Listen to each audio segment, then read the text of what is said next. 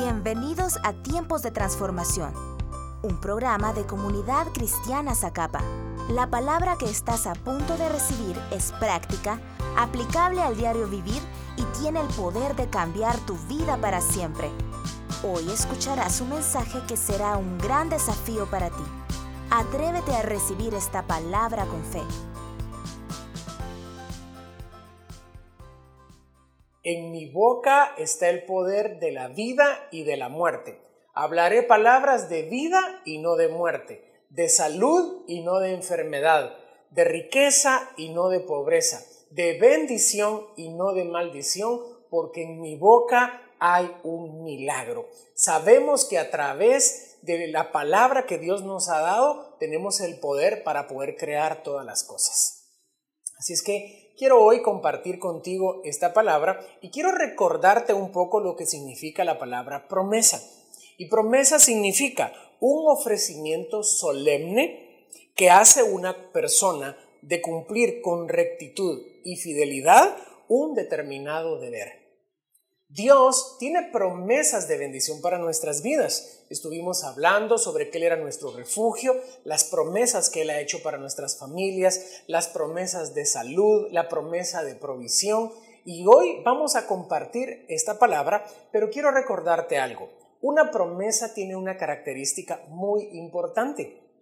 Y es que una promesa de parte de Dios tiene el valor de la eternidad. ¿Por qué? Porque cuando una persona promete algo es para siempre.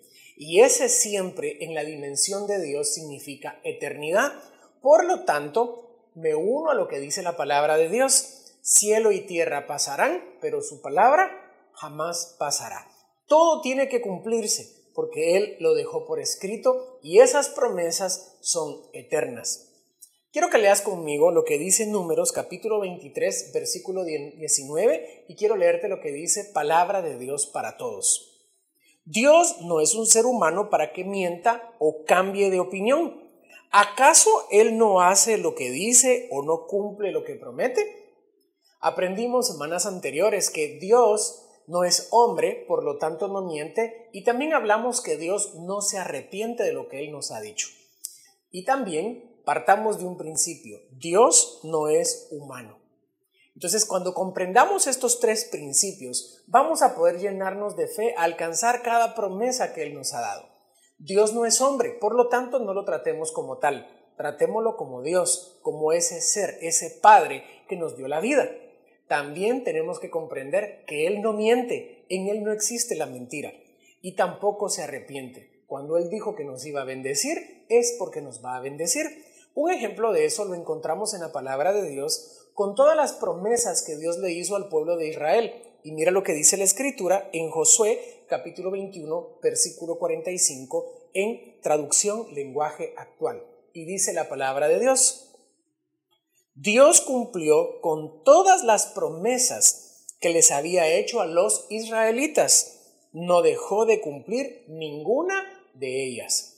Y este pasaje me habla de la fidelidad de Dios a su pueblo Israel, porque dice la escritura que Él cumplió cada promesa que había hecho para con su pueblo. Tú sabes que Él al día de hoy continúa con la misma actitud que en ese momento con el pueblo de Israel. Así es, porque Dios no miente, porque Dios no se arrepiente y porque Dios no es hombre. Por lo tanto, en Él no existe variación, dice la escritura lo que Él un día nos prometió se tiene que cumplir. Y es aquí donde nosotros tenemos que aferrarnos a que si Él ya hizo esto una vez, lo va a volver a hacer en nuestras vidas. Posiblemente no lo va a hacer de la misma manera, porque Dios no hace todas las cosas iguales. Lo que sí nos promete es que Él va a mantener firme en esas promesas que Él nos ha dado. Acompáñame a leer lo que dice la palabra de Dios en Santiago capítulo 4, versículo 2 y 3. ¿Por qué? Porque hoy te quiero compartir una clave que yo sé que traerá una de las mayores bendiciones para con tu vida. Tenemos que aprender a pedirle a Dios. Así es. Los discípulos de Jesús lo vieron que él pasaba mucho tiempo en oración y en un momento se acercan con él y le dicen, Maestro, enséñanos a orar. Y Jesús les enseñó a orar. Cuando nosotros hablamos de aprender a pedirle a Dios, te quiero dar el mejor consejo. A Dios le debemos de pedir conforme a las promesas que Él ya nos hizo un día. Cuando nosotros escudriñamos en las escrituras, encontramos más de 3.000 promesas que Él ha hecho a nuestras vidas. Por lo tanto, cuando nosotros hacemos una solicitud delante de Él y le recordamos lo que Él un día nos prometió, Él va a responder a cada una de esas peticiones. Y mira lo que dice la escritura en Santiago. Desean lo que no tienen, entonces traman y hasta matan para conseguirlo envidian lo que otros tienen, pero no pueden obtenerlo. Por eso luchan y les hacen la guerra para quitárselo. Sin embargo, no tienen lo que desean porque no se lo piden a Dios. Mira lo que está diciendo Santiago. Ustedes quieren tener muchas cosas, pero no lo van a obtener. Incluso son capaces de, por la misma envidia, para obtener algo, de matar a una persona pero no lo van a obtener aún así, porque las cosas las debemos de obtener cuando Dios nos las da, y para poder recibirlas de parte de Dios, debemos de aprender a pedírselas. Y dice, aun cuando se lo piden, tampoco lo reciben, porque lo piden con malas intenciones. Desean solamente lo que les dará placer. Dios no nos da como respuesta aquellas cosas que nosotros queremos obtener por un placer. Dios no nos da respuesta a aquellas peticiones que podemos hacer para obtener algo que va a perjudicar nuestras vidas. Por ejemplo, tú no puedes pedirle a Dios un vehículo para utilizarlo para el pecado.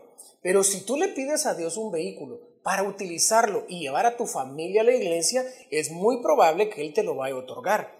¿Por qué? Porque no estás pidiendo para un placer, estás pidiendo conforme a su voluntad.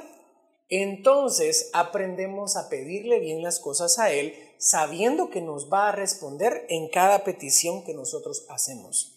Esto quiere decir que nosotros debemos de aprender a pedirle a Dios. Él tiene promesas que ya hizo a nuestras vidas y estas promesas debe de darlas por respuestas a nosotros cada vez que nosotros las pedimos. Mira lo que dice la palabra de Dios en Isaías capítulo 65, versículo 24. Y dice la palabra de Dios, y antes que claman, responderé yo. Mientras aún hablan, yo habré oído. Y Dios nos está diciendo que Él nos va a responder aquellas peticiones que nosotros hagamos aún en el momento que las estamos haciendo o antes de hacerla, Él como ya lo sabe todo, cuando nosotros lo pedimos, dice que automáticamente Él nos lo entrega. Esto debe de llenarnos de fe, debe de llenarnos de confianza, debe de llenarnos de plena certeza que todo lo que nosotros pedimos conforme a su voluntad, Él nos lo va a otorgar. Él traerá respuesta a cada una de esas peticiones, a cada una de esas oraciones que nosotros le hacemos a Él. Debemos de llenarnos de plena certeza de que todo lo que le pedimos a este buen Padre nos lo va a responder. Jeremías capítulo 33, versículo 3 nos enseña en nueva versión internacional, clama a mí y te responderé y te daré a conocer cosas grandes y ocultas que tú no sabes. Jeremías nos está hablando de otra gran verdad. Clamen y cada clamor que ustedes hagan obtendrá una respuesta de parte de Dios. Dios responde a nuestras peticiones. Dios responde a nuestro clamor. Pero sigue diciendo la escritura, no solamente nos va a responder, sino que también dice, clama y yo te responderé y te enseñaré. Aprendamos esto. Cada vez que nosotros presentamos a Dios una oración, Él nos va a responder. Pero las respuestas de Dios también van a traer una revelación en nuestras vidas. Esto habla del poder que tiene la oración. Esto nos enseña que cuando nosotros pedimos conforme a la voluntad de Dios, nos responde a nuestras peticiones, pero también el Espíritu Santo trae revelación a nuestras vidas. Por ejemplo, estamos tal vez pidiendo para los bienes económicos de nuestra casa, por las necesidades que podamos tener, pero Él también traerá una respuesta, sabiduría, y nos hablará cómo poder invertir cada centavo que Él pone en nuestras manos. Por eso es importante también tomar un tiempo para escuchar lo que Dios nos tiene que decir no solamente se trata de pedir, sino que también se trata de saber escuchar, porque todo clamor obtiene una respuesta y esa respuesta traerá una palabra de Dios donde Dios nos dará revelación conforme a lo que estamos pidiendo. Mateo en el capítulo 7, versículo 7 nos enseña en traducción en lenguaje actual, pidan a Dios y Él les dará. Hablen con Dios y encontrarán lo que buscan. Llámenlo y Él los atenderá. Porque el que confía en Dios recibe lo que pide, encuentra lo que busca y si llama es atendido. Versículo 9. Nadie le da a su hijo una piedra si él le pide pan, ni le da una serpiente si le pide un pescado. Versículo 11. Si ustedes, que son malos, hablando de la naturaleza humana, saben dar buenas cosas a sus hijos, con mayor razón Dios, su Padre que está en el cielo, dará buenas cosas a quienes se lo pidan.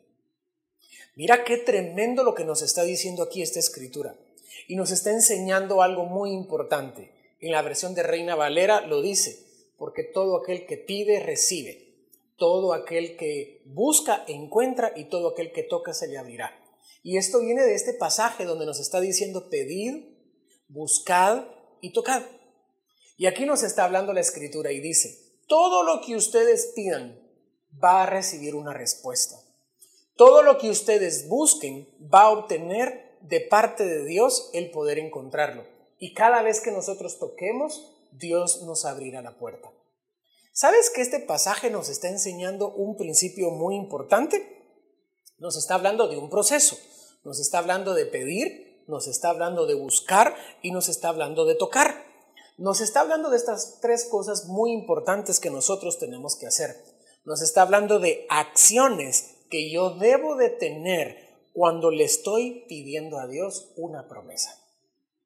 No todo lo va a hacer Dios. Dios dice, si tú me pides, yo te respondo. Ahora que ya me pediste, debes de buscar. Y así como lo estás buscando, debes de ir a tocar para que se te abran las puertas. No todo lo va a hacer Dios. Nosotros a través de la oración, a través de esa petición, estamos obteniendo una respuesta de parte de Dios. Pero la oración sin acciones nuestras no tendrá mayor efecto en una respuesta de parte de Dios. Esto quiere decir que nosotros también debemos de hacer nuestra parte. Esto quiere decir que Dios se encargará de lo sobrenatural, de traer una respuesta a aquello que es imposible para nosotros, pero nosotros debemos de hacer lo que como humanos nos corresponde hacer.